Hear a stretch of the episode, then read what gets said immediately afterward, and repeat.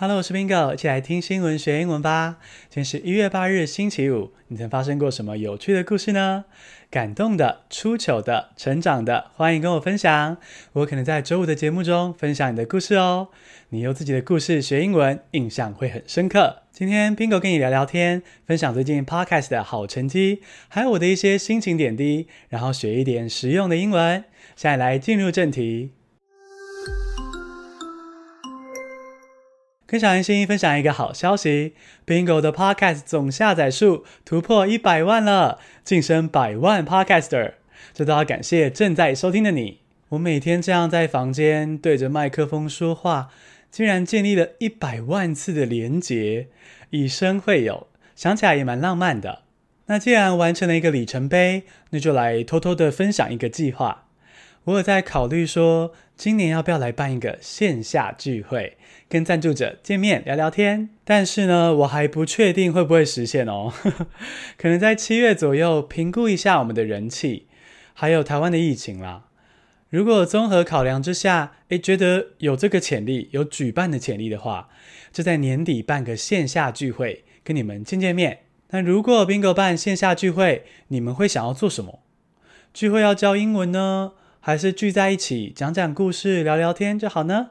欢迎寄 email 给我，或是透过匿名投稿连结告诉我线下聚会你想要做什么。话说啊，这种网络上的 podcaster 或 YouTuber 办的线下聚会，可以翻译成 meet up，M E E T U P，meet up，也就是非正式的会议或是聚会。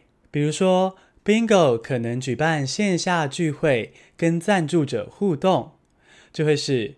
Maybe Bingo will organize a meetup to interact with sponsors in real life. Maybe Bingo will organize a meetup to interact with sponsors in real life. 我还发现啊，每达到一个人生或是事业的里程碑的时候，就会想要回首过去，也会有一些新的发现。你大概也有类似的经验吧？像我最近就想起说，一开始经营 Bingo 单字的时候，我真的认为。目标是要去说服别人喜欢自己，甚至把自己变成大家喜欢的样子。但是我现在意识到啊，经营网络频道，其实如果要享受这趟旅程，应该是要展现真实的自己，在网络上持续的发出声音，慢慢找到有共鸣的人。这点也是很浪漫，很讲究缘分呢。那缘分这个字应该怎么翻译呢？缘分这个字哦，意思很广。所以呢，没有完全相应的英文单字，但有时候可以翻译成 serendipity，s e r e n d i p i t y，serendipity。serendipity 的意思是因为机缘巧合而遇上美好的事物，而不是靠强求而来的哦。比如说，你能听见 Bingo 的 podcast，喜欢上 Bingo 的 podcast，不是我能够强求的。